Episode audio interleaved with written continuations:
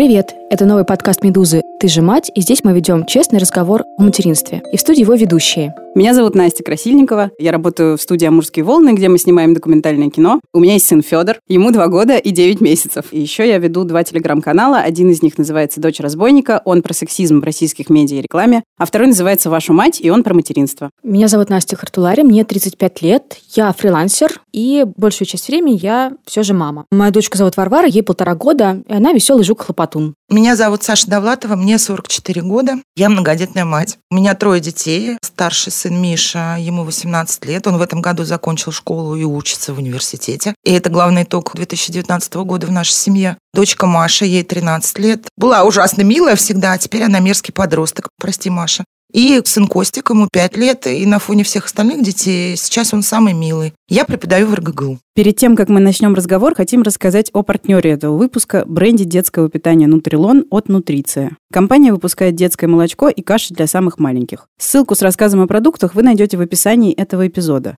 Но наш партнер предупреждает, к выбору еды для ребенка нужно подойти ответственно и обязательно проконсультироваться со специалистом. А мы на всякий случай напоминаем, что лучшая еда для младенцев – это грудное молоко. И по рекомендации Всемирной организации здравоохранения оно обязательно, по крайней мере, в первые шесть месяцев жизни ребенка. И нутриция эти рекомендации полностью поддерживает.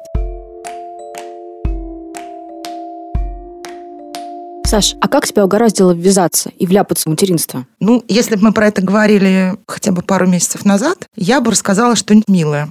Это правда, что я росла без папы, с мамой вдвоем. Мне всегда хотелось брата или сестру, и мне казалось, что это очень мило. Я, в общем-то, себе вполне представляла, ну, лет в 10, когда я играла в «Дочке матери», что вот я взрослая, у меня есть муж, и я его жду вечером с работы, с ужином, у меня трое детей. И они так звучали даже, эти трое детей, когда мне уже лет 20 было. Но сейчас, честно могу ответить, что я не знаю. Более того, я вообще всем теперь говорю, что не надо рожать трое детей, потому что это ужасный ад какой-то, и геморрой в какой-то момент наступает. Все, конечно, мило, но мне иногда кажется, вот в последнее время, что меня нету, что есть такой унитаз, в который все несут свои. Почему-то только проблемы, радости никто мамочки не несет. Радости они проживают самостоятельно. Вот сказать, что дети это очень клево, сегодня я не могу, извините. Сейчас ментальный груз встретился с... Э, это ментальный груз это называется? То, что ты описываешь, это ментальный груз, да, и он встречается с надежной привязанностью, которую, по ходу дела, ты наладила со всеми своими детьми, поэтому они и несут тебе свои проблемы. Вот это, кстати, для меня сейчас тема для размышления. Мне сложно сказать про Машу, поскольку вот ей 13, прям начало подросткового возраста, такое настоящее. У нее синие волосы, она собирается идти на концерт группы без нас. У нее есть подружки, которых я не не видела никогда, это все очень нервно. Вот Маша, в принципе, человек довольно сдержанный и закрытый, поэтому мне сложно сказать, насколько она на самом деле делится со мной. Ну, прям я даже боюсь, потому что мне кажется, что она делится, а потом я подозреваю, может оказаться, что я не знаю про Машу ничего. Да, они много что рассказывают. С одной стороны, мне все говорят, какое счастье, что вот тебе Миша там рассказывает. Вот боюсь здесь называть что, поскольку это его уже личная жизнь. Но на каком-то этапе я поняла, что я лучше бы этого не знала. То есть я каких-то вещей не хочу знать, потому что, ну, я не могу их одобрить, мое суждение им не нужно. Помочь я здесь тоже уже не могу, потому что все они рассказывают задним числом. Прям не хочется иногда накрыться. Я Мишу прямо останавливаю, говорю, боже, не рассказывай мне это, ну, потому что либо я должна что-то делать или что-то тебе говорить лицемерное, правильное, либо, пожалуйста, давай я не буду это знать. Вот с Машей как раз по этому поводу сейчас я пытаюсь ей как-то сказать, и я надеюсь, подкаст она тоже будет слушать, чтобы не побоялась рассказать это в тот момент, когда я могу реально помочь что-то сделать, да. Ну, а Костик, он просто рассказывает все, что он хочет. У нас Костик вообще считает, что самый главный папа, но только если мама ему это позволит. Саш, ну а как так все-таки получилось, что у тебя их трое? Ну, старшего я родила в 26 лет. Я не могу сказать, что он был очень запланированный. Мы были семья, мы сколько-то лет прожили. Теоретически хотели детей, но так получилось, что я забеременела. Мы радостно родили Мишу. Ну, через пять лет после Миши точно так же получилось, что хорошие отношения, у нас была довольно-таки финансово стабильная ситуация. И, в принципе, мы были не против второго ребенка. Но сказать, что вау, мы решили завести второго ребенка, и мы над ним работали, было бы, конечно, нечестным. Я забеременела, супер. Сначала я поплакала, потом я порадовалась, потом мы родили Машу. Вот третий ребенок, он, конечно, оказался абсолютно случайным, хотя у меня был вот внутренний какой-то порог в 38 лет. Вот мне было 38, и в какой-то момент я случайно поняла, что я беременна.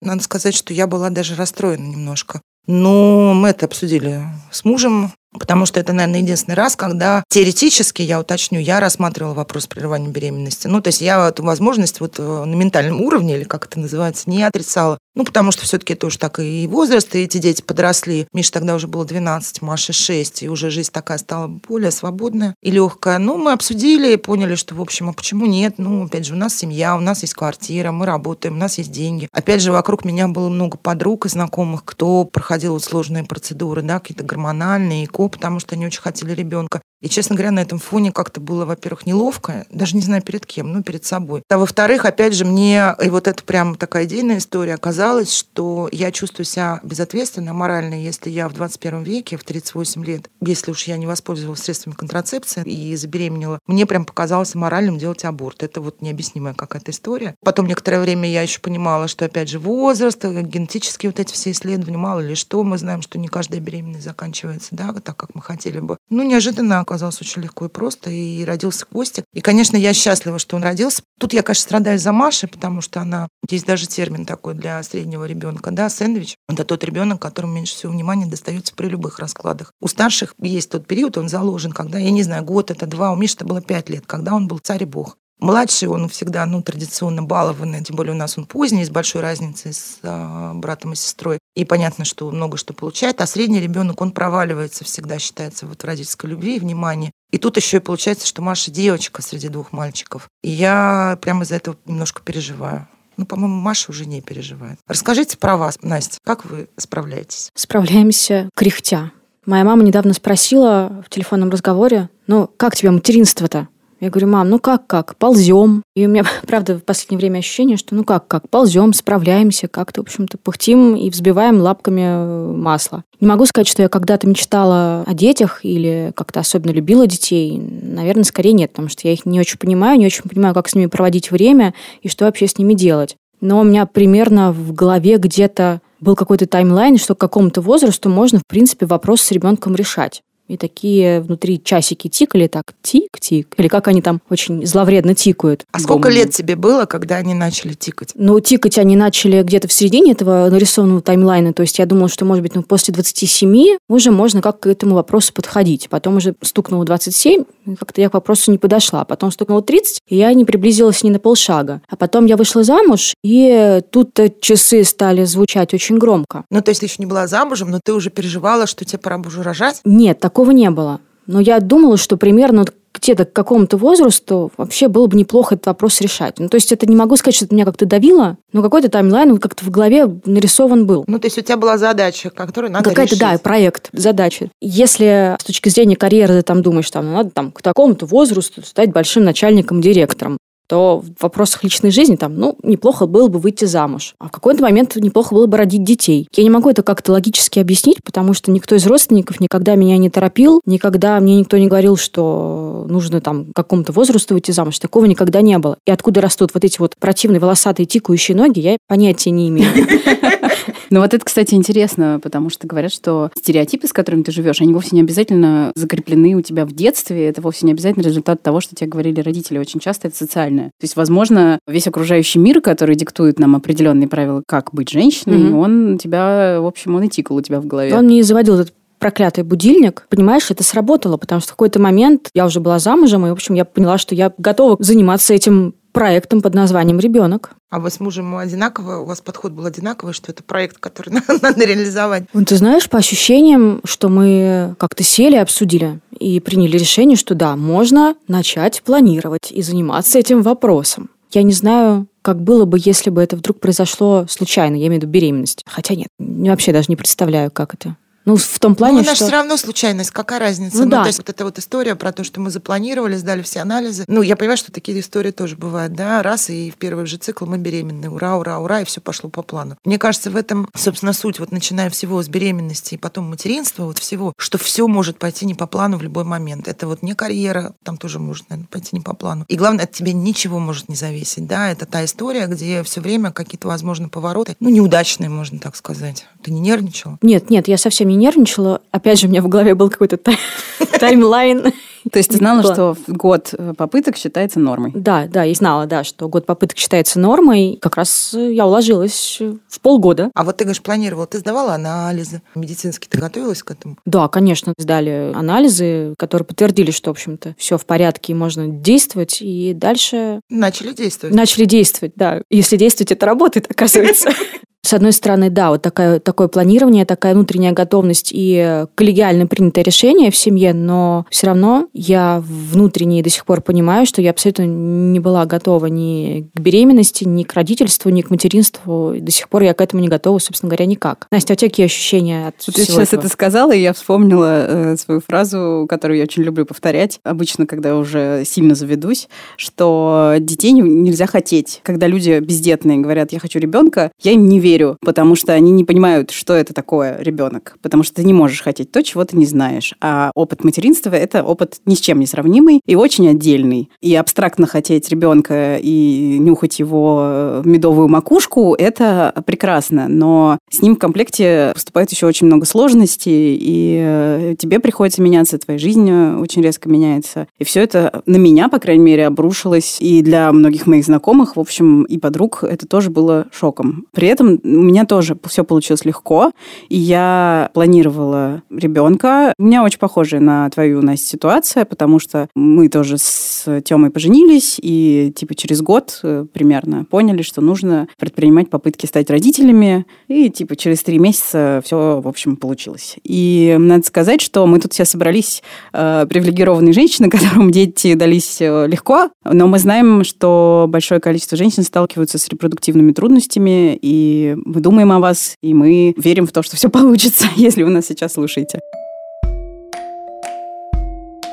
Я росла в очень патриархальных установках, и я как раз тот человек, которому родители с детства вбивали в голову, что необходимо выйти замуж, необходимо родить детей, иначе ты не можешь считаться женщиной. И вот теперь э, моему ребенку уже скоро три года. А вот у тебя какая программа? Есть ли в этой программе второй ребенок? Ну, если его родит кто-нибудь другой, например, мой муж желательно, то почему бы и нет? А вот я сама пока что рожать больше не готова, не только потому, что мне кажется, что это будет довольно сложно, не только потому, что у меня динамично развивающаяся карьера, и я бы не хотела сейчас ее останавливать, но и потому, что опыт родов, при том, что я очень боялась родов, теперь я боюсь их еще больше, к сожалению. Вот. Я не готова свое тело еще раз через все это провести. Я отдаю себе отчет в том, что если вдруг так выйдет, что я окажусь беременной, хотя я очень внимательно отношусь к контрацепции, то, наверное, я буду рожать. Но я не могу сказать, что у меня застилает глаза от того, как я хочу еще одного ребенка. Я обожаю детей, и я ужасно радуюсь, когда вижу детей. И это усилилось после того, как у меня появился свой ребенок. Я всем им улыбаюсь, всех хочу потискать.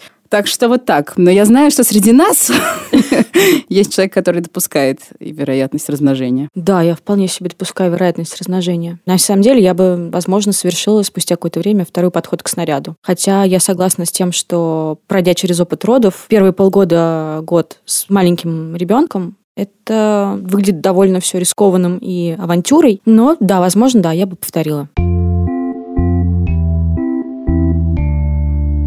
Мне всегда казалось, что я такая хорошенькая. А беременная обязательно в комбинезончике. В джинсовом у меня не было ни разу этого комбинезончика. С модной, дорогой, с хорошей, модной, главное, модной, неважно, дорогой, коляской. И у меня вот такой мимимишный младенчик. Вот только третьему ребенку у меня была модная коляска, но у мимимишного уже не было вообще ничего. И вот у меня тут младенчик, тут у меня идет прелестный мальчик пяти лет, да, и мы такие пьем кофе на бульваре. Ну, вот это вот вся картина. Вот мы э, почитали с Мишей книжку, он э, «Квак и жаба». Я уложила его спать его комнате, его кроватке, пошла купать Машу. В это время с работы пришел муж, мы вместе купаем Машу, и все это вот так вот мило. На самом деле все, конечно, происходило иначе. Это вот был мой персональный ад, что все надо делать одновременно. Нет последовательных задач. Нет не то, что ты сейчас позанимался с одним ребенком, а потом ты занимаешься с другим.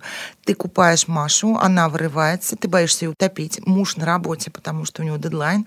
И за юбку тебя или за ногу дергает пятилетний Миша, который говорит, мне надоела ваша девка, она мешает мне спать, сделай что-нибудь, она орет. И ты пытаешься читать книжку, один ребенок орет, э, второй ребенок не хочет читать эту книжку, и это все время. Параллельно у тебя работа, не знаю, обед, суп, ужин, а звонит мама, обижается, что ты не можешь с ней поговорить. Обязательно что-то происходит на работе, и вот эта многозадачность одновременно для меня оказалась прям непосильным грузом. Ну, тебе приходится это делать, но, честно говоря, привыкнуть так и не смогла. Я до сих пор старательно пытаюсь сейчас, сейчас делаю это, потом это, потом это, да. Ну, вот варю суп и пишу статью, это нормально. Это я, пожалуйста, ну, он сам же варится немножко. Но вот когда я сейчас почитаю с Костиком, потом он поиграет, я поработаю, а потом придет Миша, и мы с ним там обсудим что-то, а потом я пойду в поликлинику, это так не работает. Они все приходят одновременно, все происходит одновременно, и я каждый раз, у меня наступает вот эта паника, потому что я не справляюсь. Настя, скажи, пожалуйста, то, как ты себе представляла материнство, совпало с тем, каким оно оказалось? Ты знаешь, абсолютно не совпало. сказала. Более того, мне кажется, это совершенно какие-то две разные вселенные, потому что у меня в голове, наверное, каких-то прям ожиданий не было, но были какие-то отдельные, обрывочные, абсолютно идеальные картинки из какого-нибудь журнала. То есть то я какому-то абстрактному малышу читаю какую-то прекрасную волшебную книгу, или мы с каким-то абстрактным малышом гуляем по залитому солнцем полю. Но в жизни все оказалось гораздо прозаичнее, и ты попадаешь в ситуацию бесконечной и повторяющейся каждый день рутины.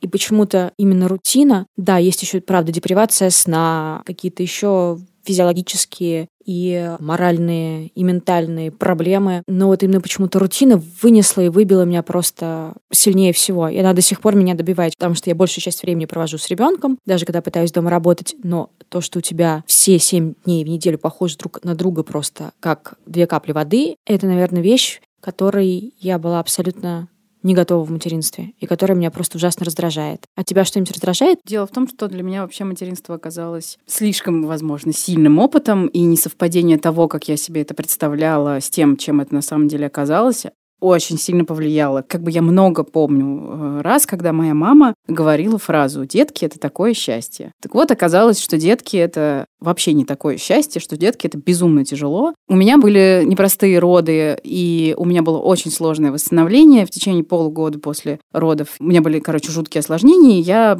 плохо функционировала физически. И все это наложилось на то, что я с огромными сложностями налаживала грудное вскармливание, потом у моего сына были колики. И я помню этот период как какой-то тягучий, бесконечный, липкий ад, из которого я не могу выбраться. Все это как бы сочетается с тем, что на тебе совершенно огромная ответственность за человека, который на человека-то не особо похож. Он очень маленький, он очень хрупкий, и ты не знаешь, что с ним делать. И это как бы первый младенец, о котором ты в жизни заботишься. И сам он сказать ничего не может. И то, что я была в четырех стенах, и это каждый день повторялось, и то, что я вообще-то привыкла, простите, к интеллектуальному труду, а это вытирать жопу по сто тысяч раз в день, это совсем не похоже на то, чем я обычно занималась. То, что я как будто бы сразу лишилась всех своих социальных ролей, потому что я как бы стала мамой, и вот теперь я целиком должна была быть в это погружена. Это было все ужасно тяжело, да, и вот это вот обострившееся внимание со стороны незнакомых и знакомых людей, и ощущение, что все знают лучше, чем ты, и что каждый тебе расскажет, как правильно быть матерью, а ты-то, конечно, правильной матерью быть не можешь. При этом ощущение того, что тебе своего ребенка нужно защитить, и то, как ты чувствуешь, это на самом деле нужно прислушиваться к этому. И постоянное ожидание, когда муж вернется с работы, и ключ в замке повернется, и тогда я смогу хоть немного выдохнуть. И бесконечные бессонные ночи. Я знала, что я не буду спать. Ну, то есть я знала, что маленький ребенок это сложности со сном. Но когда ты себе говоришь, что ты не будешь спать, ты себе представляешь сессию на первом курсе, когда ты там две ночи подряд готовилась к экзамену, беременную пила э, коктейли с кофе с Кока-Колой. Но когда у тебя ребенок, и это продолжается месяцами, ты все время вынужден просыпаться, кормить, э, или он орет, и ты не можешь спать. И как бы это очень урывками происходит, ты все время как зомби. И это физически просто еще очень тяжело все выдерживать и выносить. И материнство оказалось сопряжено с огромной физической болью, с огромной моральной э, болью, с абсолютным изменением понимания своего места в этом мире. И все вот это было для меня огромным шоком. И сейчас, надо сказать, я уже как-то потихонечку с этим смиряюсь. Да и то, я очень часто тоскую по тем временам, когда у меня не было ребенка. Я очень тоскую по ощущению свободы. Я очень тоскую по ощущению, что я могу сама решать, что мне делать. Я тоскую по возможности сходить в душ, чтобы у меня под дверью не орал мой сын «мама, мама». Есть очень много вещей, которые однозначно были гораздо лучше в моей жизни э, до того, как у меня появился сын. При этом, несмотря на то, что этот опыт действительно мне дался очень тяжело, я понимаю, что если бы даже я знала, что меня ждет, мне бы подарили рекламный буклет, в котором было бы нарисовано, как именно будет происходить мое материнство, и как я пытаюсь вставить своему сыну месячному в рот соску, чтобы он заткнулся, а он ее выплевывает, и это длится часами, и орет. И даже если бы мне все это показали, я бы все равно наверное, на это согласилась, потому что, конечно, у меня великолепный сын, и я очень счастлива, что он э, родился. Я считаю, что он обогатит и уже обогатил своим присутствием нашу планету. Вот. И в целом наша семья, конечно же, с появлением Федора, она стала более какой-то классный. Хотя тоже это был большой челлендж для моих отношений с мужем, конечно же, но об этом в следующих эпизодах. В общем, короче, материнство – это вообще не фунт изюма. Такая инфа.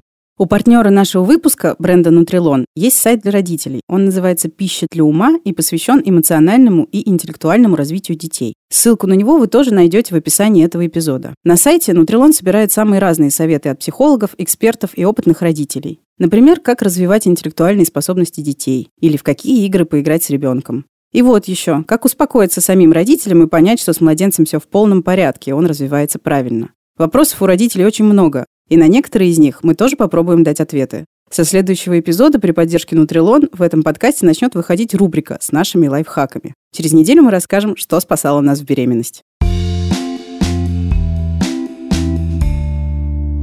Они маленькие, правда, они такие хорошие, потому что у меня Костик, ну, он не просто, ну, Костик прям вообще огонь. Сейчас он как-то подрастает, и это немножко становится с ним легче жить. Ну, то есть Костик может, не знаю, выйти из дома и уйти куда-то. А пока все спят, у нас были истории, когда то есть я проснулась, а он себе кашу варит. То есть он подвинул стул, на стул поставил еще что-то, насыпал кашу и включил газ. Ну, то есть мы закрывали там что-то, мы снимали вот эти от плиты, вот эти поворотники, все что угодно. Это было с ним сложно все. Но Сейчас, говорят, переходный возраст продлили до 25. И я в ужасе, потому что вот Миша всего 18. И Маша, вот это все начинается, я понимаю, что маленькие дети меня не пугают вообще потому что какой-то вал проблем, которые ты вообще не можешь регулировать. Ну вот в принципе. Потому что когда малыш, ты можешь заставить себя встать, лечь, ты его можешь контролировать. А теперь ты не, я не могу контролировать ничего. А если происходят проблемы, все равно все дети приходят к маме, чтобы мама их решала. И это дно. Тем не менее, ты рассказываешь о том, что дети приходят к тебе со своими проблемами, что ты какие-то рисуешь очень приятные картины совместного досуга с детьми. Это какая-то очень приятная картинка, которую, в принципе, можно вписать в фотошоп ожидания и реальность от материнства. И это очень приятно. Может быть, так кажется, что прям все ужасно. Нет, на самом деле, конечно, это все, ну, есть во всем плохое, хорошее, веселое. У нас очень весело, у нас точно не скучно. Но некоторым, кто знакомым, которые приходят ко мне в гости, им иногда кажется, что мы ссоримся все. Нет, это мы просто разговариваем. Ну, и ссоримся тоже, но это не, не это вот э, ссоры у нас их может быть 80 на, на, на дню, и это ничего не значит. Это, наверное, все хорошо выглядит. Ну, это как вот в кино, как в сериале, как э, где угодно, это все правда, это все так и есть. А плюсов здесь много. Вот если честно разложить, я понимаю, я в тонусе, я энергичная, я если опять же это анализировать, я адски многозадачной оказывается. То есть мне все время кажется внутри, что я там не реализовалась, я не состоялась, не профессиональная, и что я ужасная мать. Это моя любимая, конечно, история, что я самая худшая мать все это время, что я там детям что-то не додала. Но если это вот сесть, и вот как Настя Красильникова умеет разложить методологически и с точки зрения психологии, еще чего-то. Иногда я это делаю, когда я понимаю, что все, я совершенно беспомощная, мне себя жалко. И я понимаю, что я дофига всего успеваю. И чем больше у меня детей, тем больше я на самом деле успеваю. С тремя детьми я гораздо больше успеваю, чем я делала с одним Мишей. То есть вот эта история, что дети не дали мне сделать карьеру, она утешительная, но это вранье мое перед самой собой. Я могла бы все сделать, просто я, ну, тем больше, тем больше я двигаюсь как-то. Это внешняя та сила, которая заставляет меня развиваться и двигаться. Так бы я, наверное, работала с 10 до 6, потом посмотрела сериалы, вязала, быть может. Но я считаю, что это все-таки вот после 40 как раз со мной произошло. Понимание, что мне хочется, что мне естественнее быть действительно матерью взрослых детей, которые уже живут сами. Вот сын мой Миша переехал недавно, и это первый наш опыт, он уже два месяца живет не с нами. Empty nest. Опустевшее гнездо? Да. Это Нет. В, в английском такое э, распространенное понятие для описания родителей, у которых дети выросли и уехали. У них случается вот этот вот empty nest синдром. Нет, если бы они все уехали, да. а, но я очень волновалась, а теперь я понимаю, что... То есть я волнуюсь по-прежнему, но когда я не вижу Мишу, мне гораздо легче за него волноваться и меньше волноваться, чем когда я вижу то, что мне не нравится. Я вот прям понимаю, что мне нравится, что у меня есть время вечером какое-то, ну, куда-то пойти самой, что я хочу заниматься... Я реально прям понимаю, что я хочу заниматься чем-то не связанным с детьми. Вот я хочу делать карьеру. Это звучит немножко смешно, не самой смешно, но я прям чувствую все силы на это, что странно, чего у меня не было все эти предыдущие годы. И, конечно, вот дети с их там болезнями, проблемами, звонками учителей, и, не знаю, что разбитыми чем-нибудь лбами, ногами. Вот то, что Костик у меня не хочет научиться читать, это прямо у меня проблема номер один, и она меня выбивает. Что все знакомые дети в пять лет читают, а он нет. И вот я прям чувствую, что я уже не хочу этим заниматься. Вот все. А большие дети это очень, ну, вот в каких-то вещах очень-очень клево. Ну, у вас же тоже клево, когда вы куда-то с детками своими приходите. Вот я видела Варю здесь, она прелестная совершенно, она модно одетая, вы такие милые родители. Ну, выглядит это всегда не так, как э, даже мы себя ощущаем, может быть, в этот момент. На самом деле, да. В общем, наверное, картинка, которая транслируется вовне, она очень приятная и очень хорошая. То, что происходит внутри материнства, в котором ты варишься, это какая-то совершенно другая история. Я с тобой согласна, да, что ну, даже с одним ребенком, когда ты начинаешь анализировать и раскладывать, ты понимаешь, что да, многозадачность, что ты прокачалась как менеджер, просто нереально успевая делать много дел, и не только детских, но и каких-то еще дополнительных, и домашних, и по работе. Ты прям действительно прокачиваешься очень сильно.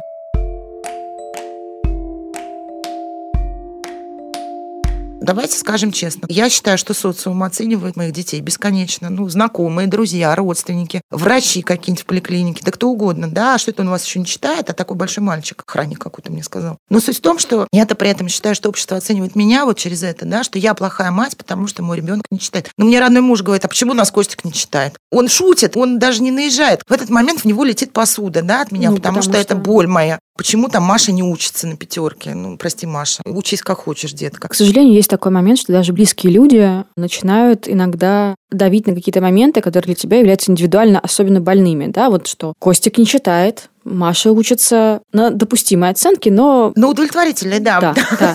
Как отвечать не Маша, меня все удовлетворительно. Мама моя меня все время спрашивает, ну что, Варя-то говорит, что говорит-то? А потом обращается к Варе и говорит, ну что, мама, тебе сказки-то не читает? В этот момент я готова стечь по полу и биться головой об стену, потому что действительно все меня оценивают, и все это делают довольно беспощадно. И каждый, буквально каждый эксперт в материнстве и в родительстве. Например, я слышала советы про родительство от сантехника. То есть бабушки, проходящие, это... Это главный эксперт. Это главный эксперт. Ну, а вот а сантехник... Я сейчас представила себе э, ситуацию будущего, в котором молодая мать, э, значит, выбегает на улицу, чтобы спросить совет у проходящей мимо бабушки, какую шапочку надеть? Летнюю или уже демисезонную?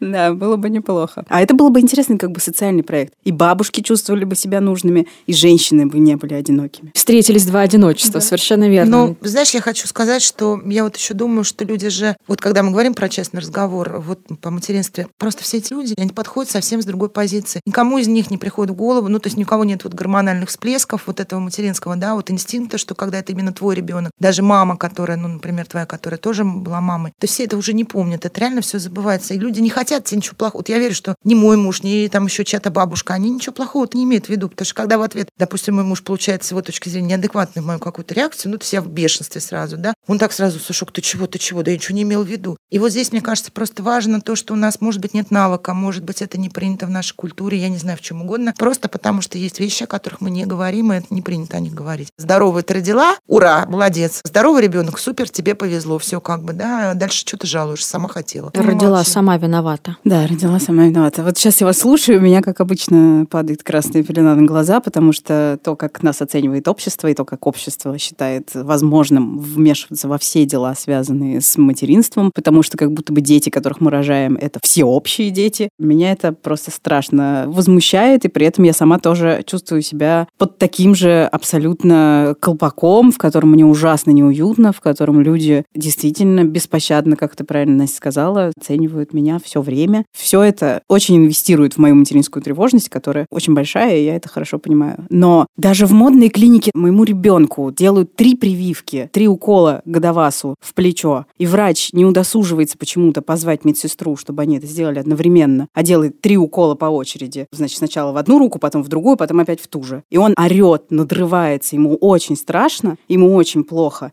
И я за этим наблюдаю, у меня разрывается сердце, и врач смотрит на меня, которому я 15 тысяч заплатила, и говорит, ой, а вы какая-то тревожная мама. Какая мама-то у нас тревожная. Он вами манипулирует. И тут у меня как бы опять... Вот. Я, значит, намазываю грязь себе на скулы и рвусь в бой, саблю наголо и начинаю ему объяснять про то, что маленькие дети не манипулируют. Почитайте, пожалуйста, исследования, если хотите, вам пришлю. И мне непонятно, почему, блин, модные, прогрессивные, доказательные педиатры позволяют себе такие комментарии. Этого не должно быть. И это повсюду. Чем меньше ребенок, тем чаще это случается. Когда родился Федор, я сразу поняла, что он вступил в соревнования с другими детьми, которые родились у подруг моей свекрови а ваш-то уже переворачивается, а ваш-то уже пополз, режутся у него первые зубы. Все время нужно было почему-то сравнивать моего ребенка с какими-то другими детьми, которых я не знаю. И это, мне кажется, довольно советская вещь, что необходимо все время сверяться с тем, а как у других, она выбешивает страшно. И это происходит до сих пор, и с этим связано очень много моих переживаний. Я тебе завидую, потому что ты понимаешь, что свекровь сравнивает, а ты сама не сравниваешь, ты понимаешь, что это неправильно. Знать я это знала, но вот чувствовать и понимать то, что не надо сравнивать своего личного ребенка с другими. Я научилась, ну, где-то уже, наверное, уже когда у меня Маша подрастала. Я сама своих детей сравнивала с другими детьми. И это днище, ну, потому что другие дети раньше говорили, они лучше учились, у них было лучше поведение, ну, миллион-миллион каких-то всего лучше. Ну, вот только у Миши первый зуб появился в 4 месяца. Но вместо того, чтобы всем об этом сообщать и гордиться, я считала, что с ним что-то не так, потому что у него слишком рано выросли зубы. Ну, у меня тоже у Федора появились в 4 месяца, это нормально. Да я знаю, что это нормально, и тогда знала, и сейчас знаю, но я все равно из-за этого парилась. А у Костика зубы не появлялись до 9 месяцев, и это тоже нормально. И mm-hmm. я, ну, тут я уже не так, конечно, парилась.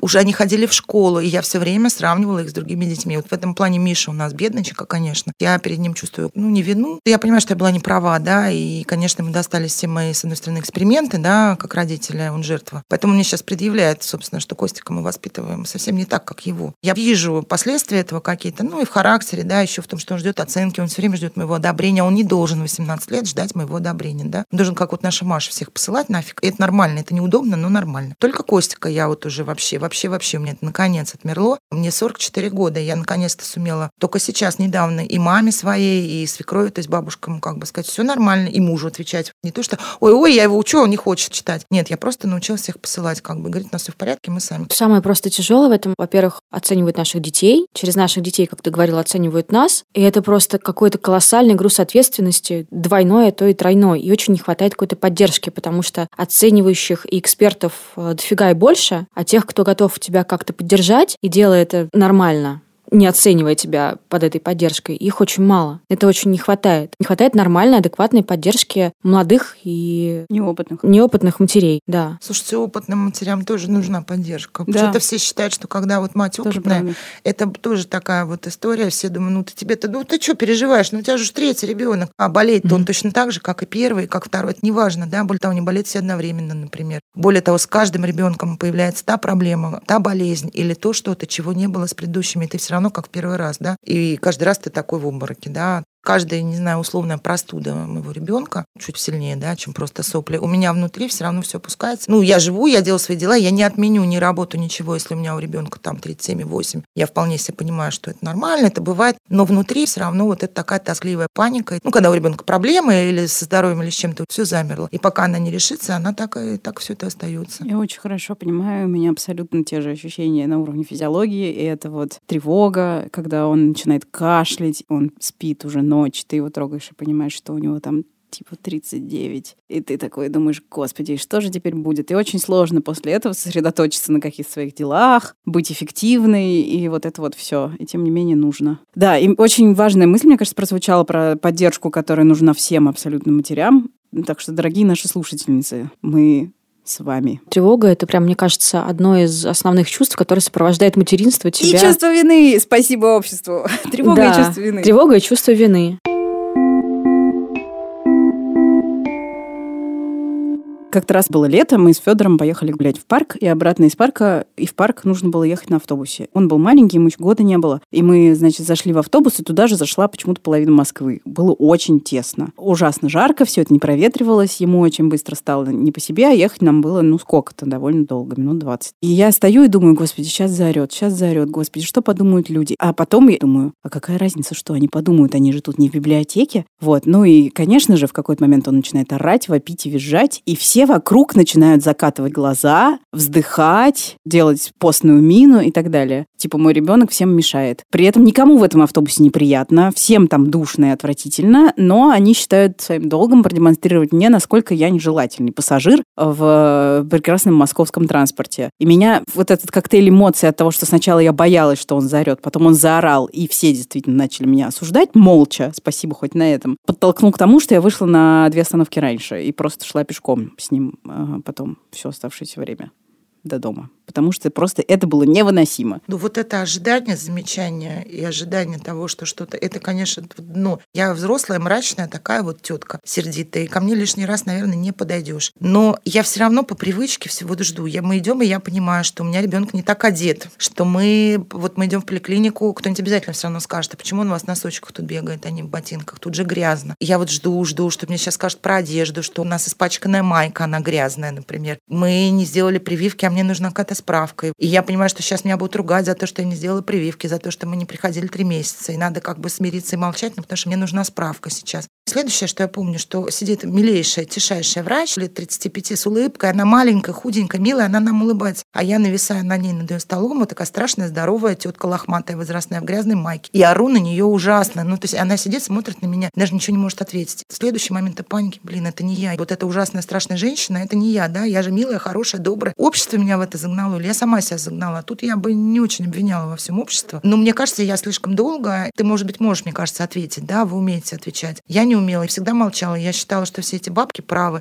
Я всегда вот боялась, я всегда старалась, чтобы да, дети у меня были одеты так, как это нужно. Шапочку на всякий случай надевала. Мне было все равно, в шапочке или нет. Но чтобы мне никто ничего не сказал, я надевала шапочку. Мне проще надеть шапочку, чем сказать отвалить от моего ребенка. Было много лет. Это немножко сломалось у меня только когда вот Миша пошел в школу, и пошла социальная вот эта вот какая-то оценка со стороны учителей. Я сначала переживала, что мой ребенок что-то там не так делает, и все время ходила виноватой перед учителями. Но в какой-то момент, спасибо, кстати, неравнодушным, добрым и умным подругам, которые мне вообще как-то рассказали. Тогда это было ЖЖ, и я писала панические посты про школу, и как-то мне люди разложили, что это все немножко не так, меня отрезвило все. И я научилась, ну вот то, что называется, быть на стороне своего ребенка. Это было очень тяжело, я училась, училась, но научилась я вот до обратного. То есть я как хабалка ужасная. Это очень удобно иногда, это работает. И это правда я, но мне это дико не нравится, это ужасно, потому что я на самом деле милая, нежная и такая вот беззащитная скорее. А теперь у меня в детской поликлинике на карте Костика написано красным маркером «Мама Минздрав». Ну это потому что я один раз Минздрав пожаловалась. Теперь, если что, очень быстро все нам делают.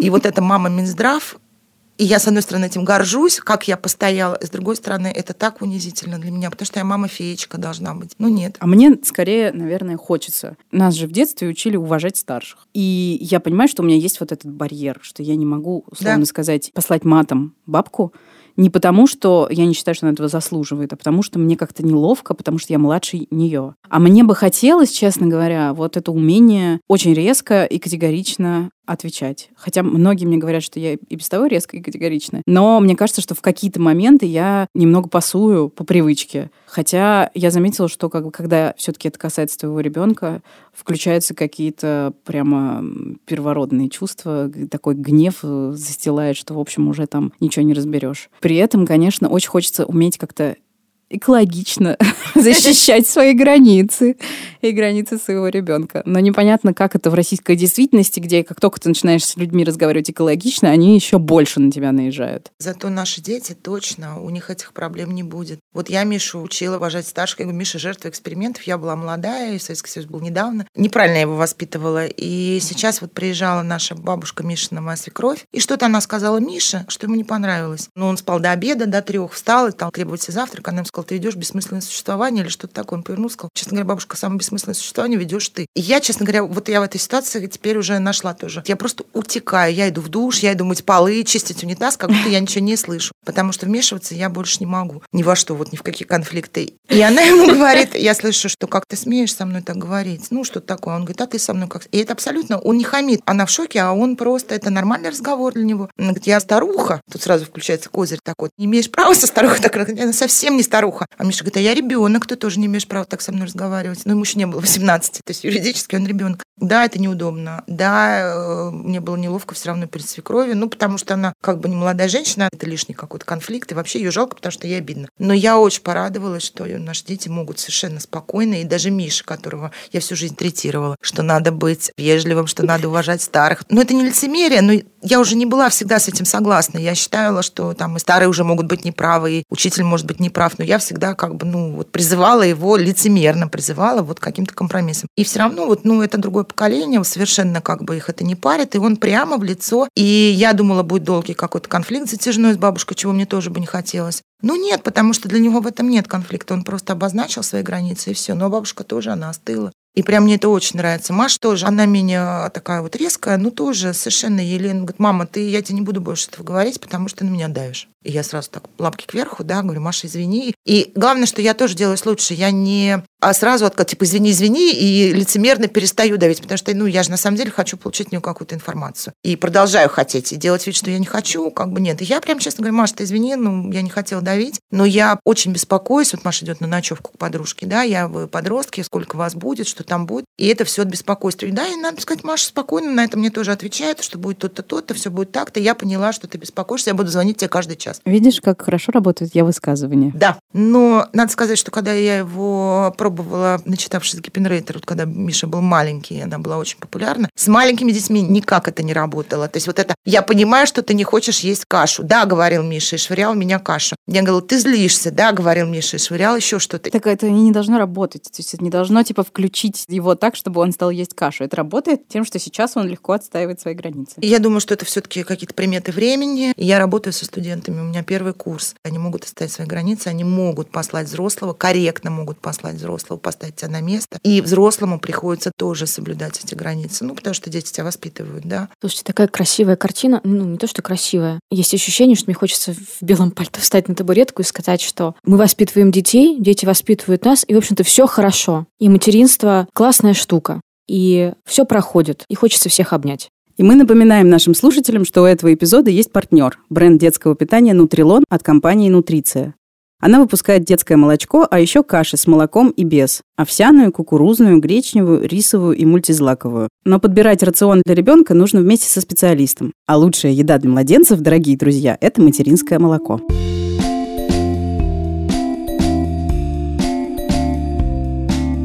А с вами был подкаст «Медуза. Ты же мать» и его ведущие. Я Саша Довлатова. Настя Красильникова. И Настя Хартулари. Подписывайтесь на нас, ставьте нам лайки, оставляйте комментарии. Мы есть на всех основных платформах для подкастов. А еще пишите нам письма на адрес подкаст собака медуза.io.